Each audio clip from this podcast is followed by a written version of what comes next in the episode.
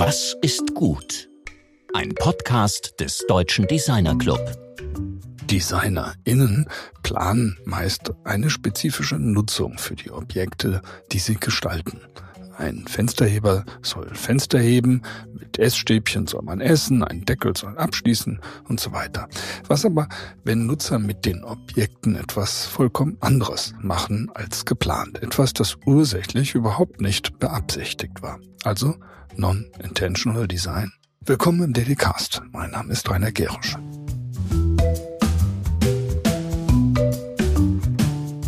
Letzte Woche sprachen wir mit der französischen Designerin Nathalie Crasset darüber, dass der Designprozess ihr wichtiger ist als das Designergebnis, dass die Zusammenarbeit in der Gruppe nicht nur ein lästiger Nebeneffekt ist, sondern ein wichtiges Ziel, dass der Stolz der Zusammenarbeit ebenso viel zählt wie die Freude am gelungenen Werk, also nicht Social Design, sondern Design als soziale Interaktion.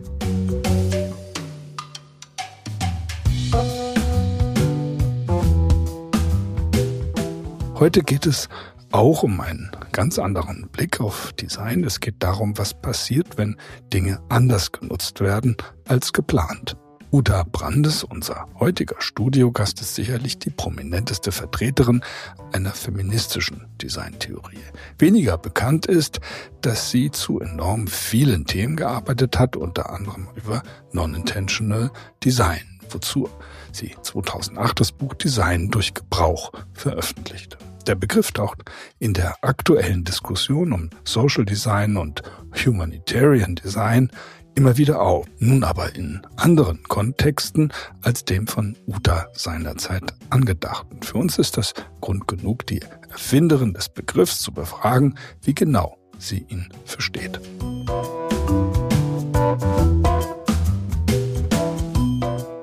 Uta Brandes hat über Jahrzehnte mit dem kürzlich verstorbenen Design- und Kunsttheoretiker Michael Erlhoff zusammengelebt und die beiden haben im selben Arbeitszimmer zusammengearbeitet. Sie waren ein Paar. Man hatte das Gefühl, dass sie immer zusammen auftraten. Sie bildeten eine einzigartige und ausgesprochen produktive Arbeitsgemeinschaft. Gemeinsam gründeten sie auch die Deutsche Gesellschaft für Designtheorie und Forschung. Mit Unter Brandes spricht nun mein Kollege Georg Christoph Bertsch.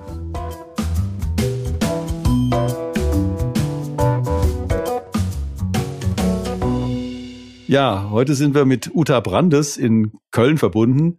Ich freue mich sehr, dass es klappt. Und ja, wie geht's dir denn, Uta? Mir geht's gut. Ich freue mich aufs Gespräch und bin aber sehr gespannt, was kommt. Man bespricht ja nichts vor. Also werde ich überrascht werden. Ja gut, es, ist, es geht ja letztlich um dieses Non-Intentional Design ähm, ein Begriff, äh, von dem ich glaube, dass er gerade jetzt äh, eine große Rolle spielen kann.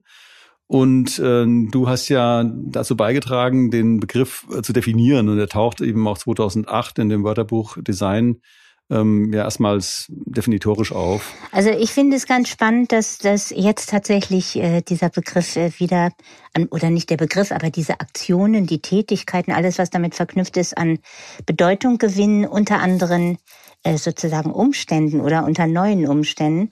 Als der Begriff geprägt wurde, meiner Meinung nach haben der Michael Erloff und ich das damals, also wir haben tatsächlich diesen Non-Intentional Design, diesen Begriff auch erfunden, um damit äh, bestimmte eben Handhabungen, Weisen, wie Menschen im Alltagsleben mit gestalteten Artefakten umgehen, zu interpretieren. Mm, auf deiner Website definierst du das ja auch und sagst erstmal, NID untersucht die Herstellung von Funktion und Bedeutung der Dinge in und durch den Gebrauch.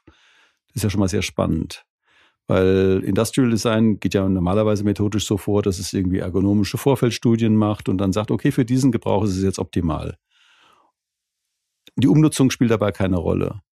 Und das ist das, was mich da so richtig gekickt hat, äh, als mir vor kurzem klar wurde, wie du es gerade gesagt hast, in einem neuen Kontext passiert irgendwas mit dem Begriff, oder? Es passiert was mit dem Begriff und vor allen Dingen auch mit den Dingen oder Artefakten im Allgemeinen, die dann zur Umnutzung äh, geraten im Alltagsleben. Also ich könnte vielleicht gleich vorne wegschicken, dass die äh, Begriffsbestimmung, wie wir sie damals vorgenommen haben, äh, relativ streng ist und ganz viel abweicht von allem, also von mehreren Sachen. Vielleicht kann ich das kurz aufzählen. Es weicht klar ab von professionellem Design durch Designerinnen. Ähm, es weicht ab von, wir haben uns damals dagegen entschieden, sozusagen Notgesellschaften, also sagen wir Kriegssituationen, ganz arme Kulturen mit aufzunehmen, weil da selbstverständlich die Motive erstmal deutlich andere sind, als wenn wir in einer einigermaßen gesettelten Gesellschaft tagtäglich Umnutzung von bereits gestalteten Produkten vollbringen. Also ich glaube, da ist auch dann der Unterschied zu Social Design und den anderen, wo ja das nicht so sehr, ähm, sagen wir mal, der Hauptpunkt ist, dass es Menschen sind, die nicht Profis sind. In anderen Worten übrigens auch wir alle. Jeder Mensch scheint äh, weltweit Dinge, die bereits gestaltet sind, umzunutzen für einen ganz anderen Zweck. Und da gibt's halt dann äh, unterschiedliche Motive, warum das getan wird. Also das heißt, dieses Non-Intentional Design oder nicht intentionales Design äh, schließt aus äh, Not, also sagen wir mal erzwungene ähm, Maßnahmen, weil einfach, weil ich so arm bin, dass ich eben aus dem Autoreifen noch eine Schale machen muss und die vielleicht verkaufen muss, damit ich überhaupt äh, Geld zum Essen habe.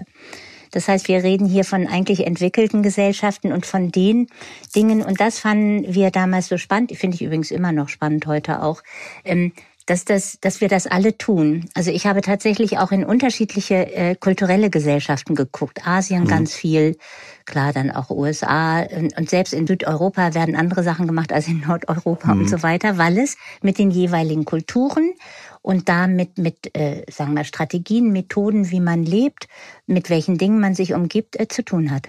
Aber wenn du, wieso, das ist mir nicht so ganz zugänglich, wieso schließt du eben den, den Umgang von äh, Designprofis, also mal Humanitarian Designers, mit diesen Methoden davon aus? Also wenn ich jetzt mal Thomas Jäger arbeitet irgendwie in Katsikas, äh, Flüchtlingslager in Griechenland, in, mit Umnutzungen, so als, als professioneller, ausgebildeter Designer. Wieso ist das, das ist, was ist das für dich? Also, und wie unterscheidest du das? Das ist, ich würde dafür ein großes Lob aussprechen, weil nämlich diese Designer und Designerinnen bereits gelernt haben aus dem, was alltäglich passiert von Menschen, die nicht Profis sind. Das heißt, äh, ich, also es ist erstens keine moralische Deutung, Designer sind doof oder sowas überhaupt, ganz und gar nicht. Es ist nur der Versuch, es abzugrenzen. Sonst sind wir, wenn wir in das professionelle Design, so nenne ich das im Moment mal, also wo Menschen ähm, wirklich als Profis gestalten, äh, für was auch immer, ähm, da, da sind natürlich ganz andere Dinge erstmal wichtig, andere Wahrnehmungs- und Zugangsweisen. Wofür mache ich das? Wo wird's benötigt? Oder auch natürlich für welches Unternehmen produziere ich? Worauf muss ich da achten? Und äh, nicht intentionales Design interessiert sich äh, eben erstmal dafür, für dieses so alltägliche, dass alle Menschen auf der Welt das dauernd machen, und jetzt kommt deswegen nicht intentional, ohne sich dessen bewusst zu sein. Also weder sind sich die meisten Menschen bewusst, dass sie jetzt besonders kreativ sind. Oh, ich habe aus dem ähm, ausgewaschenen Marmeladenglas einen, einen Halter für Stifte gemacht, äh, wo ich meine äh, Kugelschreiber aufbewahre. Nein, gar nicht. Man macht es einfach aus unterschiedlichen Motiven. Es ist nicht die Idee, ich bin so kreativ, Ne? So diese Hobby-Kreativität möchte ich da auch ganz doll ausschalten. Deswegen sind mir diese IKEA-Hacks, die es ja gibt, ne? wo IKEA-Billigregale und so, da gibt's ja ganze äh, YouTube-Videos dazu. Auch die sind lustig, aber sie sind genau nicht das, was nicht intentionales Design ausdrücken soll, nämlich das, wo es so normal ist. Ich nehme den Begriff der Normalität, dieses zu tun. Zu Hause, im Büro, auf der Straße, sonst was. Weil etwas fehlt, weil es mir sonst zu teuer wäre, es zu kaufen. Also da gibt's ganz viele Motive. Ähm, es gibt eine schöne Sache, die würde ich gerne anbringen. Der alte, gute Claude Lévi-Strauss hat im wilden Denken nämlich äh, ein bisschen was ähnlich gesagt, obwohl er was anderes meinte. Er hat die Bricolage nochmal versucht mhm. zu äh, bestimmen und hat den Bri Bricoleur erfunden. Also man mhm. müsste ihn jetzt auf Deutsch auch noch die Bricoleurin nennen. Mhm. Also äh, jemand, äh, der oder die ein Problem so schnell wie möglich lösen will und deren Regeln sind, mit dem auszukommen, was gerade zur Hand ist. Und jede Problemlösung ist ein Provisorium. Das ist vielleicht auch ein wichtiger Begriff, über den wir nochmal reden sollten. Provisorien. Ja Ich weiß, der gilt auch natürlich für Notfalldesign in mhm. Ländern, aber hier anders. Ein kleines Zitat vom Levi-Strauss. Das Poetische der Bastelei kommt auch und besonders daher, dass sie sich nicht darauf beschränkt, etwas zu vollenden oder auszuführen. Sie spricht nicht nur mit den Dingen, sondern auch mittels der Dinge. Das finde ich eigentlich ganz schön passend dafür. Mhm. Das ist natürlich auch aus der, durch die ethnologische Betrachtung von Claude Lévi-Strauss geprägt. Also dass er sozusagen über den Umgang mit Dingen, also es gibt auch dieses totemistischen Umgang mit Dingen. Also den würdest du aber ausschließen, sozusagen, dass das Ding selbst spricht. Ja, also hier nehme ich es nicht auf den Animismus, ja. sondern ich nehme es, ich benutze ja immer das, äh, den Begriff, äh, den modernen Alltag von heute. Nicht ja. Animismus, äh, keine Rituale, keine magischen Dinge, obwohl natürlich auch Alltagsdinge magisch werden können. Also das, wenn du so willst, ähm, ist, habe ich eigentlich eine erstmal, was für mich unüblich ist, ich bin sonst immer für Fluidität und Offenheit, einen sehr strengen Begriff von dem, was unter nicht intentionales Design fallen würde. Heißt aber nicht, dass wir es jetzt weiterentwickeln und weiter diskutieren können hm. und öffnen können. Ja, ich finde ich finde es ja unglaublich interessant, deshalb führen wir das Gespräch ja auch, weil der Begriff eben äh, meiner Meinung nach Handwerkszeug sein kann für die Situation, in der wir uns gerade befinden. Und ich möchte nochmal auf diese Definitionen auch äh, eingehen. Also ihr habt ja vier Definitionen eben auch ähm, äh, sozusagen gefunden, nämlich einmal dieses, es gehört dazu eine reversible Umnutzung. Es gibt eine, aber auch eine irreversible Umnutzung. Dann gibt es dieses Thema der Ortsveränderung, also Dinge werden irgendwie vom, äh, vom Ort weggeschafft und Multifunktionalität. Und gerade diese, diese ersten beiden, die ja Gegensätze sind, das finde ich sehr interessant. Also was ist denn eine reversible Umnutzung und was ist eine irreversible Umnutzung? Die reversible wäre die, wo ich den Gegenstand selber nicht verändere, so dass er dann für irgendwas anderes nicht mehr taugen würde, sondern nur seinen Nutzen für den Moment oder auch längerfristig umnutze. Also nehmen wir okay. die simple Beispiel wieder äh, Senfglas, Marmeladenglas. Solange ich den Schraubverschluss nicht weggeschmissen habe, äh, kann ich, könnte ich da immer noch wieder was reinfüllen, auch Marmelade. Hm. Ich habe ihn aber äh, zum Beispiel auf meinem Schreibtisch stehen, Bitter Orange Marmalade aus England, äh, sehr schön aus Porzellan. Und da sind meine Stifte drin und, äh, und äh, was man so braucht. Das heißt, da äh, entscheidet der Kontext nicht so sehr, sondern die Aktivität selber, die ich damit mache. Ich könnte aber, wie gesagt, auch wieder Marmelade nehmen. Die irreversible Umnutzung wäre, wo ich diesem Gegenstand noch etwas beifüge, ihn potenziell in Anführungsstrichen zerstöre, äh, etwas ein bisschen anders mache. Da gab es dieses Beispiel, also ich nehme immer simple Beispiele, weißt du, wenn ich äh, versuche, auch noch wieder aus diesem Glas, aus einem Glas mit Schraubverschluss, äh, einen, sagen wir mal, einen Zuckerstreuer oder Salzstreuer zu machen, dann muss ich oben den äh, Metalldeckel durchbohren. Und dann habe ja. ich lauter kleine Löcher und dann kann ich verstreuen. Dann dann kann ich aber jetzt schlecht wieder irgendwelche anderen Flüssigkeiten oder meinetwegen selbst okay. Marmelade reintun. Wenn ich jetzt mal auf dieses Thema Multifunktionalität gehe, gehen wir jetzt mal auf ein super simplizistisches äh, Alltagsobjekt, also Essstäbchen, asiatische Essstäbchen. Wenn ich die jetzt irgendwie zum Essen verwende, ist es ja eine geplante Nutzung, aber wenn ich die jetzt irgendwie nutze, um damit meinen Fisch klein zu hacken, wäre das für dich schon äh, Non-Intentional Design oder, oder ab wann fängt das an, um bei, bei diesem einfachen Werkzeug zu bleiben? Also das, das Bei dem einfachen Werkzeug, was ja übrigens ein sehr schönes ist, ne, und eben auch vielfältig, äh, trotz oder wegen seiner Einfachheit, ähm, ist in dem Moment, wo ich alle Zwecke nicht bediene, für die dieses äh, Ding gemacht ist. Und bei den Stäbchen ist es eigentlich etwas zum Essen, etwas rauszuheben, zum Mund zu führen, auch umzurühren äh, und so weiter. Das heißt, in dem Moment, wo ich das entweder nehme zum Trommeln, äh, um Musik zu machen, oder in Asien gibt es das häufig, was ich sehr schön fand, dass äh, Frauen das nehmen, um ihre Haare hochzustecken. Und dann machen sie da so zwei äh, Chopsticks rein und dann halten die Haare hochgesteckt. Äh, also das heißt, jeder andere Gebrauch als der, ähm, für den Essstäbchen gemacht wurden, ist nicht intentionales Design. Auch wenn ich an den Stäbchen selber nichts verändere. Das ist natürlich jetzt mal wirklich eine gute Definition, weil dadurch wird es auch zugänglicher, glaube ich, ähm, dass eben sozusagen außerhalb des ursprünglich angedachten Nutzungszusammenhangs, in dem es eine gewisse Variabilität von Nutzungen gibt bei den Essstäbchen, dann würde es für dich anfangen, eben auch äh, Non-Intentional Design zu werden. Völlig richtig, genau so. Und dann ist wiederum, wenn du sagst das zu Recht, selbstverständlich sagst du das, dass heute viele DesignerInnen mit Prinzipien aus auch unterschiedlichen Motiven arbeiten. Also entweder weil sie in Notfallsituationen in armen Teilen der Welt sind, äh, wo sie ganz schnell und improvisiert was aufbauen müssen, oder einfach auch, äh, weil sie ein Prinzip entdeckt haben, dann ist das wunderbar, aber nicht intentionales Design. Und ich behaupte ja, dass dieses die DesignerInnen sind, die tatsächlich wahrnehmungsfähig sind und die gelernt haben von der Umwelt und aus ihrem Alltag. Und etwas, was eigentlich, wenn man so will, bewusstlos äh, von, von Normalmenschen, also nicht designerisch tätigen Menschen, ähm, entwickelt wurde, das aufzugreifen und jetzt aber professionell ja weiterzuentwickeln, aufzunehmen. Und dann ist es aber diese Professionalisierung, weil sie ja normalerweise also nicht so bleibt bei, wie bei meiner Zuckerstreuer-Dingsbums da. Mhm. Ähm, das heißt, dann ist das, und das möchte ich ja. Also das Phänomen beobachten und beschreiben, was im Alltag passiert, überall auf der Welt, ist auch ein sozusagen Aufruf an professionelle DesignerInnen, gefälligst mal hinzugucken, was Menschen schon alles da haben und das nun professionell auch mit äh, womöglich ein bisschen mehr Geld und so weiter weiterzuentwickeln, aber für hoffentlich sinnvolle Zwecke. Also die das hilft mir jetzt tatsächlich weiter, also weil es da, dadurch wird der Begriff auch verfügbarer gemacht, eben für eine äh, zeitgenössische Diskussion. Jetzt nicht zu sagen, dass es jetzt ein historischer Begriff ist, aber der Begriff hatte so ein, war so ein bisschen abgetaucht und plötzlich wieder für mich wieder wahnsinnig wichtig, ähm, weil die Frage ist eben, die sich da anschließt. Brauchst du überhaupt den Begriff Design da drin? Könntest du nicht sagen, nicht intentionale Nutzung oder nicht intentionaler Gebrauch? Wieso?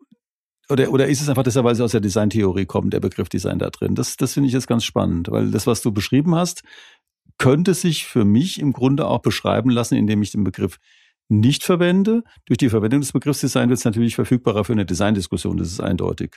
Brauchst du den Begriff da drin? Also äh, aus mehreren Gründen äh, denke ich, brauche ich ihn, gerade auf Deutsch. Äh, einerseits, um den schon den Kontext klar zu machen, in dem ich diskutiere. Ich diskutiere in dem Moment potenziell ja als auch als Kulturwissenschaftlerin, aber eigentlich aus der Perspektive des Designs heraus. Und das ist wichtig. Wenn wir jetzt auch die äh, sozusagen die englische Form Non-Intentional Design nehmen, wissen wir ja, dass der Designbegriff im Englischen sowieso viel weiter ist. Da gibt es ein Forschungsdesign, auch wenn es nichts mit Design zu tun hat und so. Man könnte, äh, aber ich würde deswegen den Begriff Design immer drin lassen. Im Englischen Englischen kann man auch gut sagen, eben Design by Use, also Design durch Gebrauch.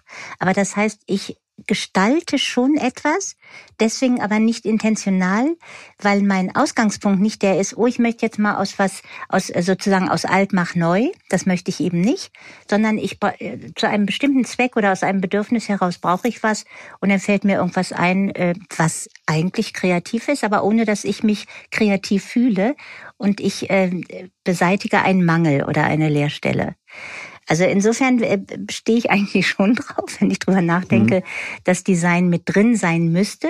A, um Kontext klar zu machen und zweitens, weil es im weitesten Sinne was mit dieser Art von Kreativität zu tun hat, ohne dass ich jetzt bewusst äh, mich dann etwa fühle als Designerin. Mhm. Ich meine, also dadurch wird natürlich jetzt klarer, dass eben das äh, Hartz-IV-Design von Lebo Menzel kein Non-Intentional Design ist. Das genau. Ist das, das war für mich jetzt eben auch eine Abgrenzungsfrage und dass eben auch die Verwendung von äh, das irgendwie zurechtbasteln zum Beispiel. Also ich habe ja auch viel über die DDR-Design-Geschichte geschrieben, also die ja in der DDR produziert wurde. Also irgendwie sich etwas zurechtzumachen, was dann äh, funktioniert. Ne? Das ist, wäre für dich auch kein Non-Intentional Design, sondern das wäre praktisch das Design aus dieser von dir vorhin geschilderten Notlage heraus, auch wenn es keine existenzielle Notlage war.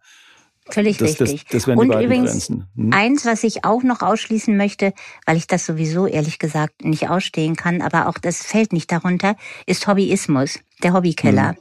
Also wo ich äh, sinnlose äh, Dinge gestalte zu meiner eigenen Befriedigung. Ich will nicht, Menschen sollen das tun, das finde ich okay, aber es ist nichts, was äh, mit, mit dieser nicht intentionalen Umnutzung der Dinge zu tun hätte, weil es da ja auch wieder intentional ist. Ich möchte mit meinen eigenen, was weiß ich, Werkzeugen oder Händen etwas herstellen.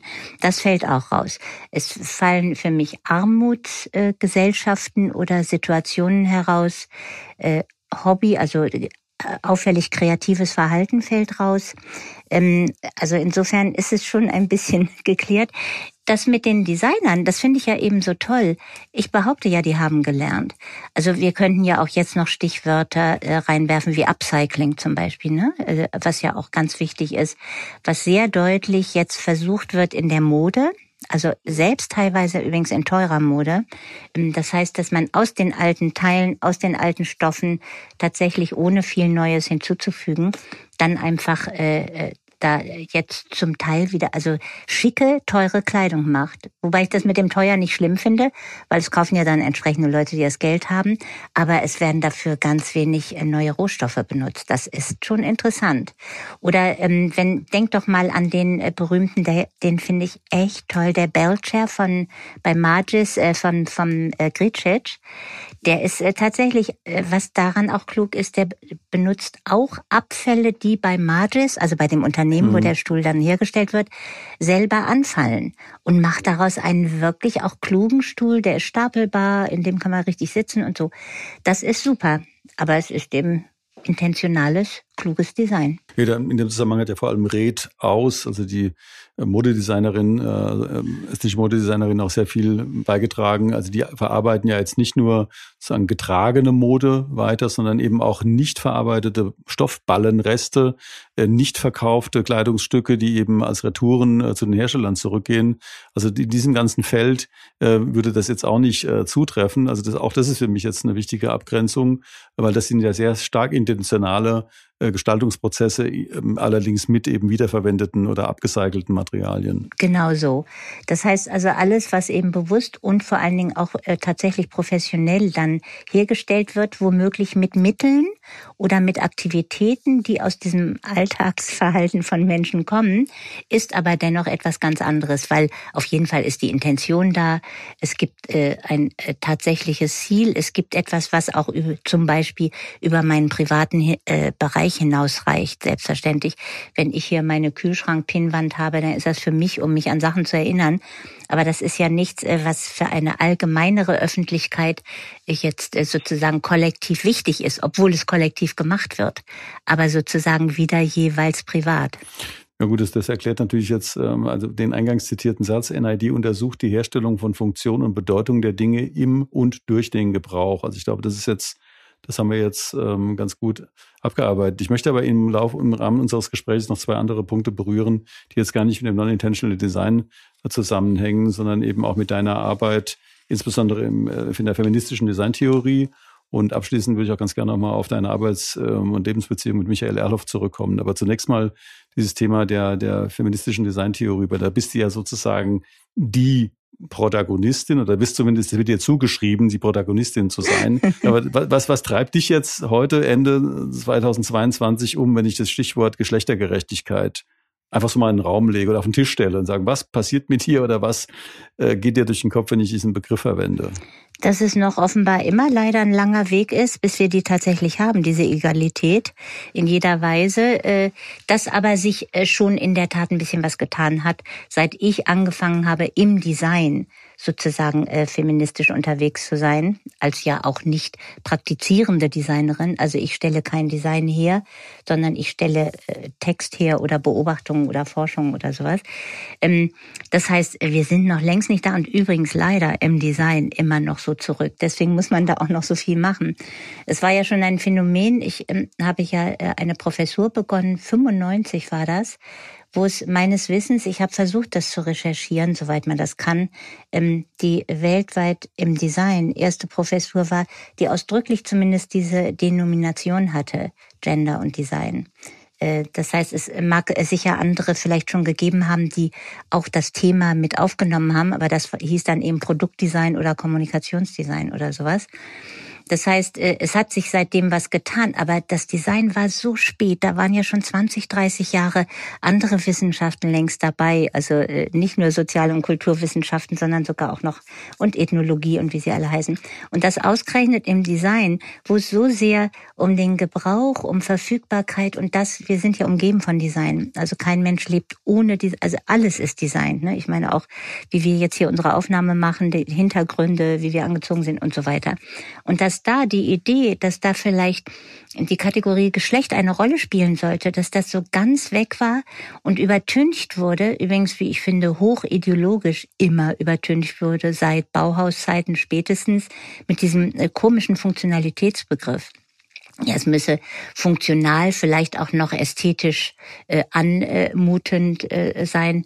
Und damit dachte man, Funktionalität wäre sozusagen ein gottgegebener oder ein, ein Welt, ein universaler Begriff, was natürlich Quatsch ist, wenn man Funktionalität untersucht. Wer ihn äh, wie bedeutet und benutzt, äh, sind da A, hochideologische und B, absolut genderspezifische Sachen natürlich drin. Weil von Anfang an, also das, äh, womit Männer ähm, sozusagen assoziiert wurden, aber auch in der Tat, äh, das ja so, äh, so taten, alles, was so mehr so technisch ist ne, und große Sachen, äh, das war funktional und alles, was Frauen historisch jetzt taten, ähm, also eher im Haus und eher mit weichen Materialien, Textilienpflege, sowas, ähm, war dann Deko. Das heißt, und damit hätte, hatte man ganz klar schon den männlich geprägten Begriff von Funktionalität und dann kann man natürlich gut einordnen, dass das Außen immer wichtiger ist und technischer äh, und das Innen immer dekorativer und so weiter. Also bis heute Geschlechtergerechtigkeit im Design ist noch längst nicht da, aber es ist auf einem Wege. Und was ich besonders gut finde, das freut mich sehr, zum Glück, obwohl ich ja längst emeritiert bin, ähm, werde ich schon noch relativ viel angefragt für Vorträge, Workshops, sowas von äh, Hochschulen und äh, sehr häufig da auf Forderung der Studierenden. Und die sind inzwischen, und zwar alle Geschlechter, so interessiert an dem Thema und die wollen da unbedingt und haben wirklich tolle Fragen und sind teilweise schon gut bewandert da drin, dass ich ähm, A, große Freude habe und B, auch Hoffnung, dass sich da dann doch was zumindest erstmal auch im Design ändern könnte in Zukunft. Ja, mal von Caroline Perez Criado, diese unsichtbare Frauen, äh, das Buch Zeit, was vor zwei Jahren erschienen, wie auch immer. Auf jeden Fall äh, ist das ja noch eine viel schärfere äh, Feststellung, dass Frauen nicht nur an den Rand gedrängt, sondern schlicht und ergreifend unsichtbar sind.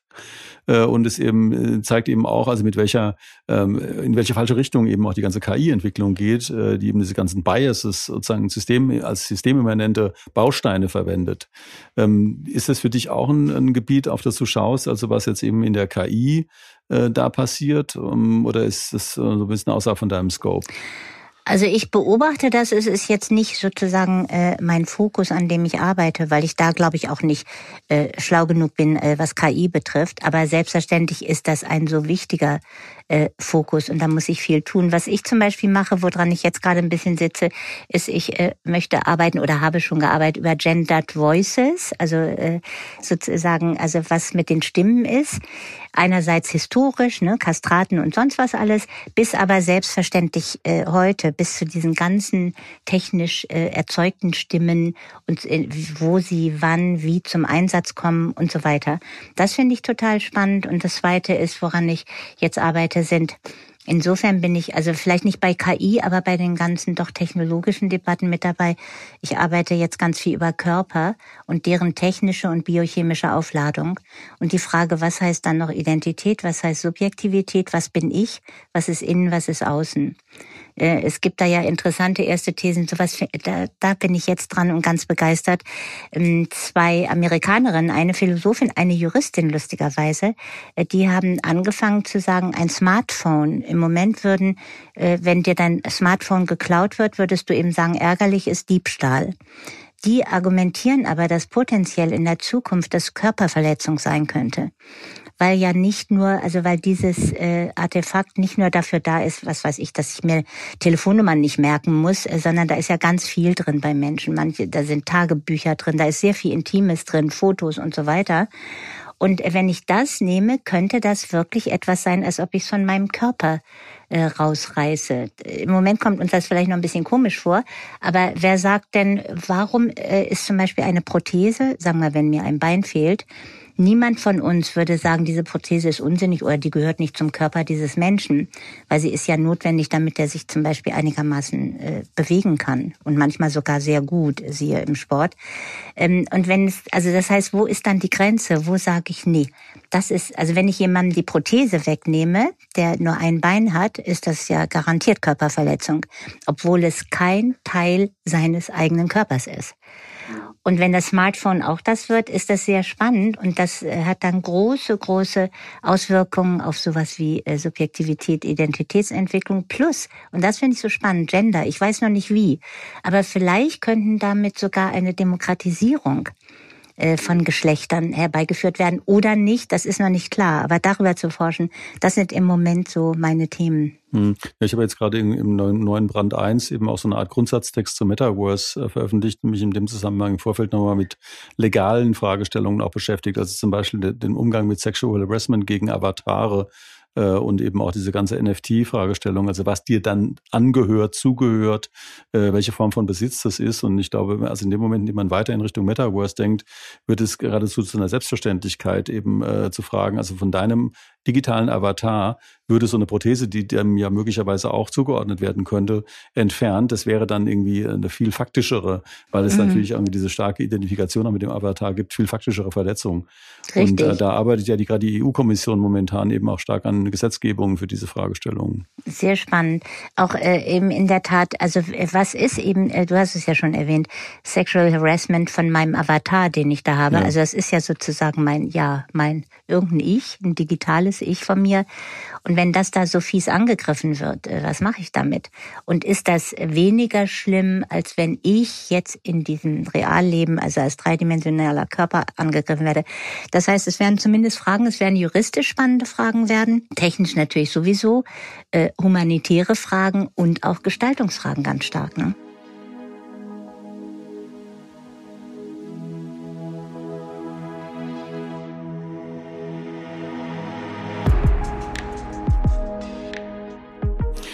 Gut, jetzt möchte ich ganz gerne nochmal zu Michael Erloff kommen. Also wir haben nächste Woche eine Sendung mit Hans-Ulrich Reck im Programm.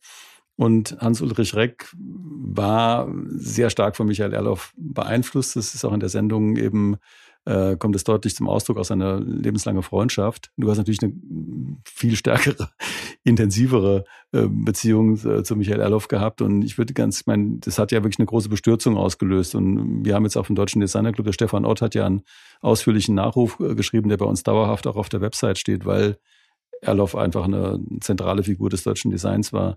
Ihr wart ja in vielfacher Hinsicht ein Paar.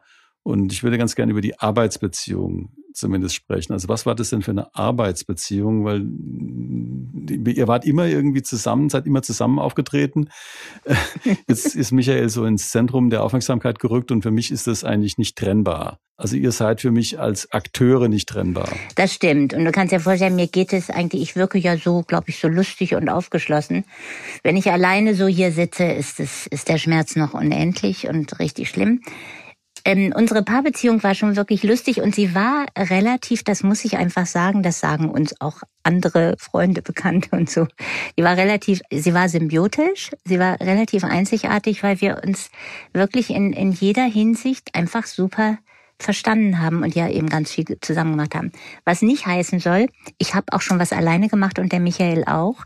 Das heißt, wir sind auch gar mal alleine eingeladen worden irgendwo hin und nicht immer als Paar. Das unterschätzen, glaube ich, manche, weil wir so viel und intensiv und auch schlicht quantitativ so viel zusammengearbeitet haben, denken alle immer, ja, die sind auch, die haben immer dieselben Bewertungen und Einschätzungen oder weil wir teilweise ja auch zusammen publiziert haben. Und das stimmt nicht. Es dauert nur sehr lange, ehe man äh, sozusagen an unsere Konfliktpunkte oder wo wir uns nicht einig waren oder wo wir lange, teilweise auch heftig diskutiert haben, aber an die äh, kommt man häufig so in der Öffentlichkeit gar nicht ran. Ne? Wir haben zum Beispiel, also um einfach dieses Leben zu schildern, was für die meisten Menschen, auch in meinem Umkreis, äh, stierer Horror wäre. Wir haben, seit wir zusammen waren, und das ist sehr, sehr lange gewesen, immer in einem großen Raum gearbeitet, immer mit zwei Schreibtischen, wo bestenfalls, wie äh, der steht noch da von Michael, konnte ich noch nicht abräumen, da sind äh, zwei Meter dazwischen. Ähm, und das ist für die meisten äh, unvorstellbar. Gut, nun muss man sagen, wir arbeiten ja auch ein bisschen in demselben Bereich. Also wenn jetzt vielleicht ähm, ich Medizinerin gewesen wäre und der Michael ähm, Philosoph, dann äh, hätte man sich mehr einarbeiten müssen. Aber ich bin ja, der ist ja, der Michael ist ja eigentlich äh, Germanist gewesen und und äh, Kunsthistoriker Und ich bin durch ihn auch relativ gut äh, da in, in diese ganzen Literatur mit eingeführt worden. Also man kann sich ja auch dann einarbeiten und er umgekehrt in meine Bereiche sehr unterstützen, diese ganze Gender-Geschichte und so. Und äh, dann läuft das bei uns so ab, also wir können teilweise, konnten wir sechs Stunden an den Schreibtischen sitzen und arbeiten und haben, also es war Schweigen. Nee, es war immer Radio. Wir haben immer Radio angehabt und zwar immer Wortsendung, keine Musik. Und der Michael war da drin sehr viel more Multitasking als ich. Der sagte dann manchmal, das ist ja, als wenn irgendein Feature war, das ist ja ein super Zitat, das muss ich mir sofort aufschreiben. Und ich hatte es in dem Moment gar nicht so richtig mitgekriegt, äh, weil ich da in meine Sachen vertieft war. Und der hat dann, und dann hat das natürlich so auch gesagt, ich schreibe ja gerade am Text, passt super rein, ich nehme gleich das Zitat mit auf und so. Und das heißt, so haben wir gearbeitet und manchmal, entweder wenn man das Bedürfnis hat, sagen, hey, ich würde diesen Sachverhalt gerne diskutieren, oder aber man, es gibt es ja auch, kennen wir alle Blockaden, du kommst nicht weiter. Dann konnten wir gegenseitig je so einen Ton, so einen kleinen Ton rüberschicken zum anderen Schreibtisch. Und wenn die andere Person nicht reagiert hat, dann wusste man, okay, geht nicht die, tief in Gedanken, muss sie jetzt nicht stören. Wenn die andere Person aber aufguckte und sagt, ja, dann sagt, können wir mal eben kurz diskutieren, hast du einen Moment Zeit? Und da haben sich dann manchmal ganz wunderbare, auch richtig lange Diskussionen dran gesponnen. Also teilweise war es nachts so, wenn man noch Wein getrunken hat, dass wir sagen, schade, irgendwann muss man ja ins Bett gehen, weil es äh, so spannend war. Also das ist jetzt äh, die Arbeitsbeziehung. Es gab auch äh, noch die weiteren Liebesbeziehungen, aber ich rede ja jetzt nur über die Arbeit. Und es war, also wir haben uns gestritten in Diskussionen, teilweise auch so, dass wir beleidigt waren. Es gibt dieses, ich weiß nicht, das kennen wahrscheinlich alle. Dich interessiert ein bestimmter Punkt in einer Diskussion. Du fügst das an und die andere Person nimmt den nicht richtig auf oder sagt genau, ich finde auch, da ist doch, meint aber irgendwas anderes. Und er sagt, ja, das finde ich auch total interessant, aber mich interessiert ja jetzt dies hier. Und dann haben wir uns manchmal gestritten und gesagt, du verstehst überhaupt nicht, was ich meine, wieso immer das andere. Und dann waren wir beleidigt und haben dann eine Stunde geschwiegen, haben gesagt, dann, dann hat es auch gar keinen Zweck, jetzt weiterzureden. Also sowas gab es auch. Aber immer diese Intensität und die fehlt mir unendlich. Hm. Das ist ja, Helga Asmoneit hat äh, darüber gesprochen in ihrem Gespräch mit, mit uns, irgendwie, dass du sie praktisch von der Uni weg engagiert hast. Und äh, sie hat es als eine sehr großzügige Geste empfunden.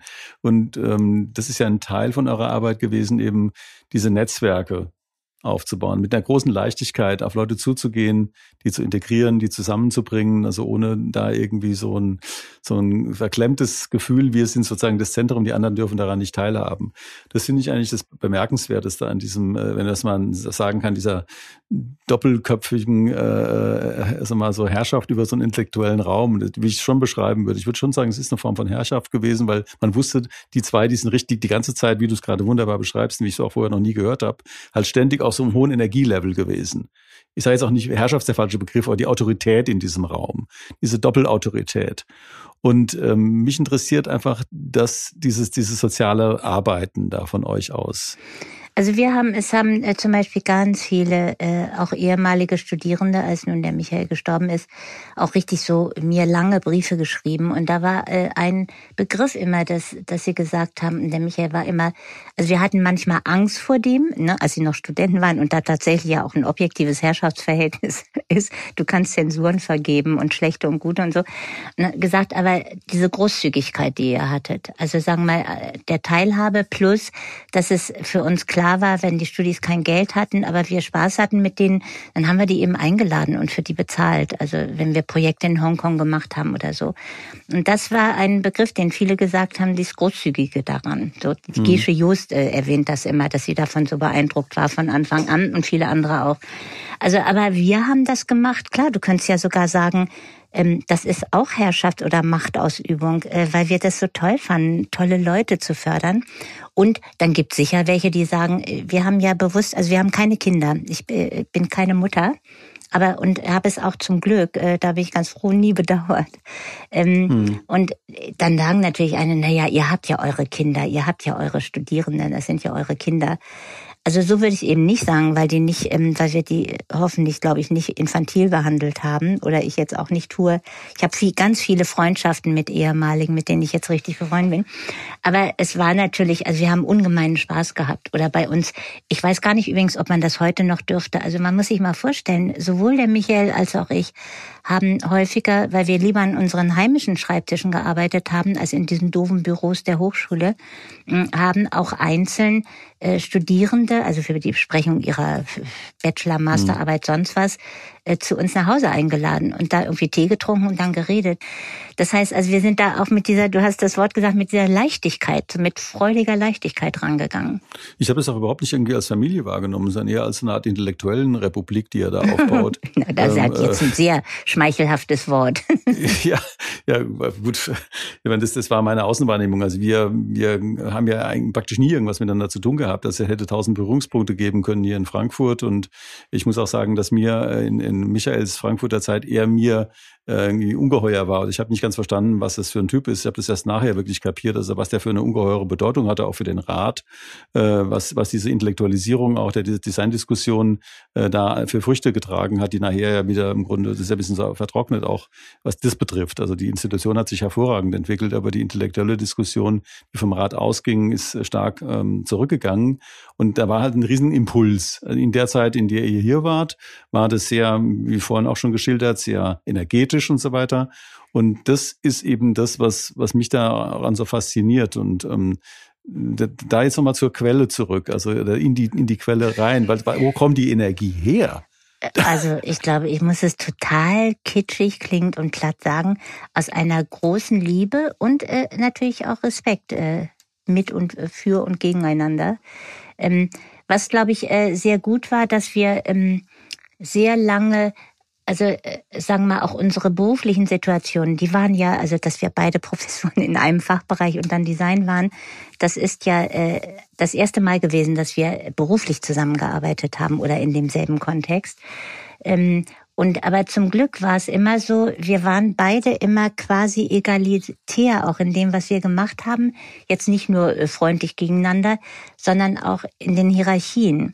Das heißt, äh, also ich war eben nicht die Buchhalterin äh, meines Mannes oder irgendwie sowas, sondern ich habe mein Dings gemacht und er seins. Und dadurch konnte es zumindest schon nicht dies geben, dass jemand ein Minderwertigkeitsgefühl hatte. Also das ist ganz äh, interessant. Und dann war, weil wir uns eben so mochten, wir waren beide jeweils immer stolz auf die andere Person, wenn die was, also wenn die jetzt ein neues Buch gemacht hat oder der Michael dann irgendwann gezählt gesagt, boah, ich habe gerade festgestellt, du hast jetzt ein Buch mehr als ich oder einen Artikel mehr, was auch immer. Und das war aber immer mit groß, also so mit wie toll, wie äh, nicht, äh, jetzt muss ich mich aber anstrengen, damit ich endlich auch und so.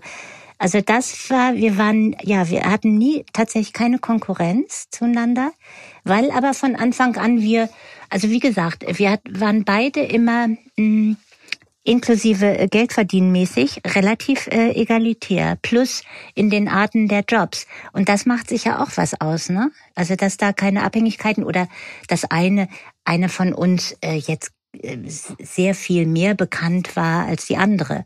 Und dadurch hatten wir diese, diese Probleme zum Beispiel schon nicht. Ne?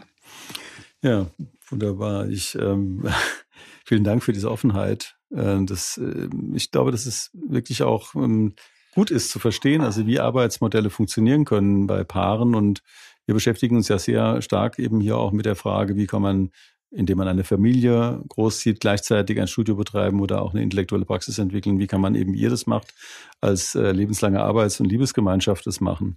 Ich habe jetzt noch diese eine letzte bekannte, berühmte Ausgangsfrage, die wir, oder Abschlussfrage, die wir haben, nämlich was ist gut? Ganz offen gefragt. Oder was ist gut? Demokratisierung von Geschlechterverhältnissen. Ja, vielen herzlichen Dank, Uta, dass du dir die Zeit genommen hast und auch wirklich so tiefe Einblicke in die Arbeitsbeziehung äh, mit Michael gegeben hast, aber eben auch diese zwei großen Themenfelder, einmal dieses äh, feministische Designtheorie und dieses NID, so eloquent dargelegt hast. Vielen Dank. Ich danke für diese Möglichkeit, das zu tun. Es hat mir großen Spaß gemacht, mit dir zu reden. Richtig gut. Vielen Dank. Das war Georg im Gespräch mit Uta Brandes. Ein Gespräch über Designbegriffe, aber auch über Emotionen, über Beziehungen und Gemeinschaft. Das Einblick gewährt, wie stark eine vertraute Lebens- und Arbeitspartnerschaft sein kann.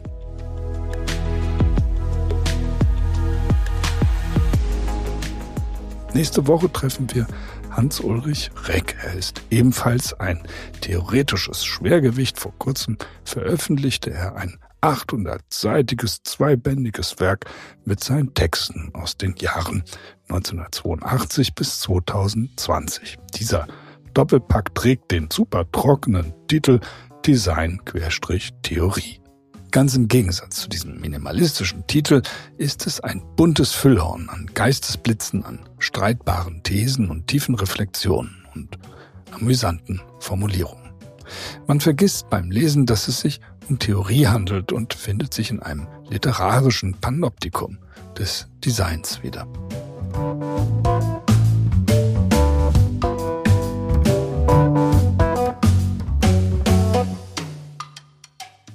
Eine Vorankündigung möchte ich schon einmal loswerden. Unsere letzte Sendung in diesem Jahr geht am 19.12. online. Dann begeben wir uns nach 53 in diesem Jahr veröffentlichten Folgen in eine kleine Weihnachtspause und sind dann erst ab 8. Januar wieder da. Aber der 19.12. ist noch ein wenig hin und deswegen freuen wir uns auf ein Wiederhören in der kommenden Woche. Bis dahin alles Gute, bleibt vor allem gesund, eure DDcast-Redaktion. Thank you.